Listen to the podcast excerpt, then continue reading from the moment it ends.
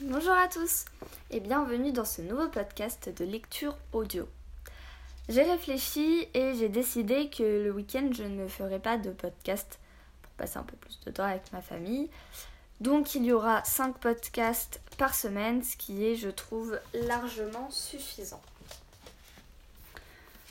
Aujourd'hui, nous nous retrouvons pour le chapitre 4 de La fille qui dévorait les livres. Naquet. Viens ici, Naquet, appela Brunus l'ancien. Mets-toi là, près des pierres. Odus l'encouragea d'un sourire. Des nuées de vapeur empêchaient de distinguer ce qui se passait. Les hommes n'étaient que de vagues formes gris-bleu, au milieu des volutes de fumée blanche. Dans le sudatorium, l'air était chaud, humide et parfumé. Naquet s'assit sur le tabouret de bois près des pierres brûlantes et épongea son front. C'est le premier jour de ma nouvelle vie, se dit-il en regardant autour de lui, et j'apprendrai à juger les gens pour ce qu'elles sont et non pour ce qu'elles portent ou ce qu'elles possèdent. Des dizaines de gouttes perlaient sur son visage et lui piquaient les yeux. Je n'arrive pas à les garder ouverts, expliqua-t-il gêné. Eh bien, garde-les fermés. Il n'y a pas grand-chose à regarder, dit quelqu'un dans la vapeur. Ici, c'est le lieu où l'on parle et où l'on écoute. Et c'était bien ainsi. Les voix des hommes ressemblaient à des bruissements comme des murmures. Les jeunes avaient des voix plus aiguës. Celles des anciens étaient plus graves et mesurées. De temps en temps, on entendait les gargouillis de l'eau s'écoulant sur les pierres. Les yeux fermés, Naquet commença à se détendre, à sentir les muscles contractés des épaules et du dos se dénouer sous la, chaleur, sous la chaude caresse de la vapeur. Tout à coup, il perçut un mouvement brusque. Le rideau d'entrée de la salle avait été violemment tiré. Les gars, avez-vous vu tous ces habits par là Par là-bas? s'exclama une voix désagréable à l'accent étranger. Ce ne sont que des guenilles. Vous avez raison, capitaine, répondit une autre voix. Et sentez l'odeur. J'ai l'impression qu'ils ont fait entrer le gardien des ports. Trois silhouettes se détachèrent. On entendait clairement le bruit des chaussures qui claquaient sur le sol de pierre. S'il y a bien une chose que je ne supporte pas, c'est de partager les termes avec des gueux, croassa la première voix. Que se passe-t-il? se demanda Naquet.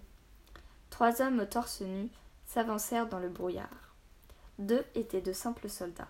On le devinait à leurs cheveux coupés au bol et à leurs visages rasés, ainsi qu'aux couteaux qui pendaient à leur ceinture et aux bris retroussés sur les, sur les genoux. Ils étaient pieds nus.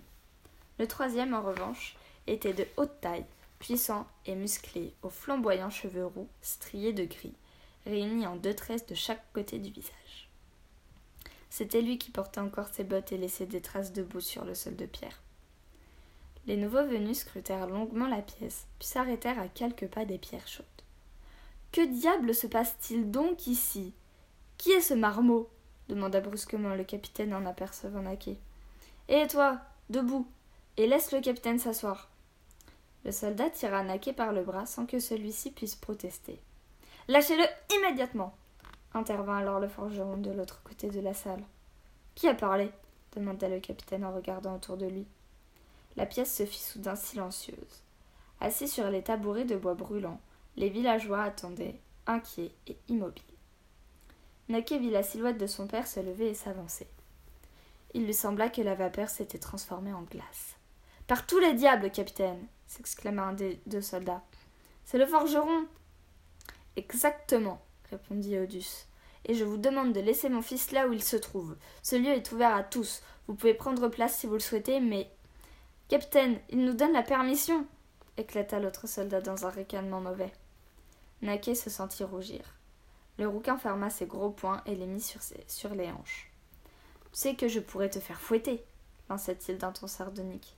C'est déjà assez pénible que les paysans et valets puissent entrer dans un lieu réservé aux nobles et aux maîtres, mais il est intolérable qu'on y trouve aussi les enfants. Ce lieu est ouvert à tous. Je t'ai dit de te taire, forgeron. Le capitaine posa une main sur le visage de Naquet et le poussa, le faisant tomber sur le sol humide. Odus réagit brusquement. Il fonça sur lui tête baissée et le repoussa contre l'un de ses hommes. Comment oses-tu, pouilleux? Puis il hurla. Attrapez-le Au milieu des cris effarés et des protestations, les deux soldats s'avancèrent. Ils saisirent Odus par le bras. Celui-ci tenta de se débattre, mais ils le traînèrent et le conduisirent hors du sodatorium, puis de la villa. Sors d'ici, misérable cria le capitaine. Ne comprenant pas bien ce qui se passait, certains habitants de Domitule s'amusaient de la scène. Puis ils virent Odus s'affaler dans la boue et comprirent alors que ces guerriers ne plaisantaient pas. Un silence pesant s'abattit sur la place du village. L'homme aux cheveux roux se planta à la porte de la villa, les bras croisés.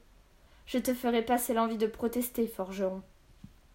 Naquet surgit à ses côtés et regarda son père qui essayait de se relever. Puis il vit les deux assaillants porter la main à leur ceinturon. Il s'écria Ne lui faites pas de mal Sans réfléchir, il se précipita vers le poignard que le soldat portait à la ceinture. Il le saisit, sortit la lame de son fourreau au moment même où l'homme se penchait pour lui dire Et pourtant, c'est bien ce que nous allons faire.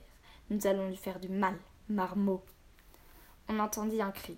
Le poignard avait touché le visage du soldat et tracé une ligne écarlate sur sa joue. Tout s'enchaîna alors rapidement. De l'autre côté de la rue, Naquet vit surgir une silhouette en épée et armure qui beuglait. Je t'ai trouvé, misérable traître saxon. Sans comprendre ce qui se passait, Naquet courut dans la rue, le poignard toujours à la main.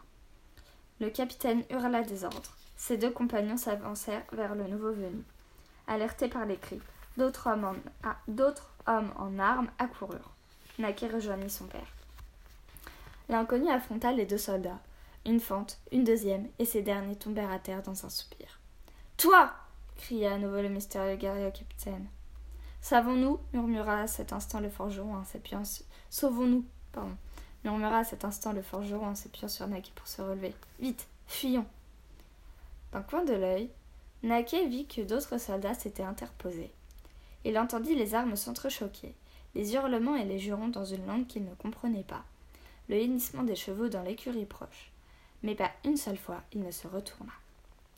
Il se faufila dans un enclos à bestiaux et, tête baissée, courut derrière son père au milieu d'un troupeau de chèvres. Ils escaladèrent la barrière, retombèrent dans un fourré de broussailles et dévalèrent une pente herbue.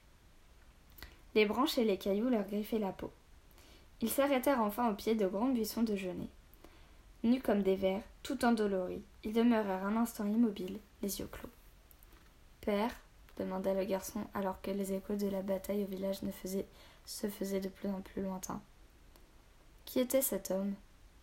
Odus respirait à peine. Il hocha la tête.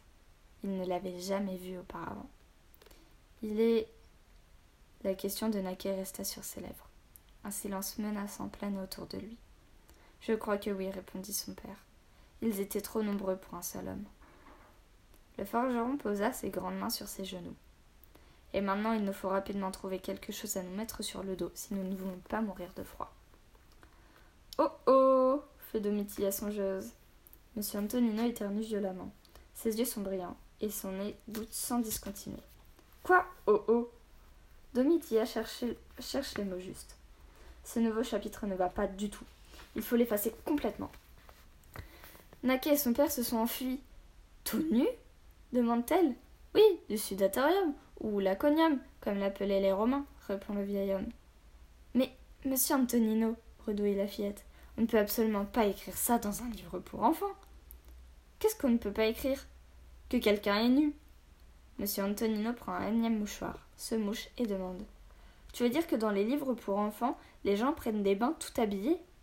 Non, mais on ne raconte pas qu'ils sont nus. Tu en es sûre Mais oui. Elle cherche alors une autre solution. Il faut peut-être réécrire ce chapitre et enlever la scène dans la vapeur, ou faire entrer le soldat après que Naquet et son père se sont rhabillés. Mais c'est une scène importante, proteste le vieil écrivain. C'est justement là que les hommes se parlent tels qu'ils sont, sans. Mais monsieur Antonino Le vieil homme s'arrêta net. Qu'a-t-il dit de si scandaleux? Geltrude, la bibliothécaire, apparaît à la porte. Tout va bien, les enfants? L'écrivain et sa lectrice lui répondirent que oui, tout va bien, malgré le rhume de monsieur Antonino. Un thé bien chaud? Et voilà C'est la fin de ce quatrième chapitre. J'espère que pour le moment l'histoire vous plaît. Moi, en tout cas, j'adore me replonger dans ce livre que j'avais lu quand j'étais enfant. Et du coup, on se retrouve euh, bah, la semaine prochaine pour euh, la suite du podcast sur cette lecture.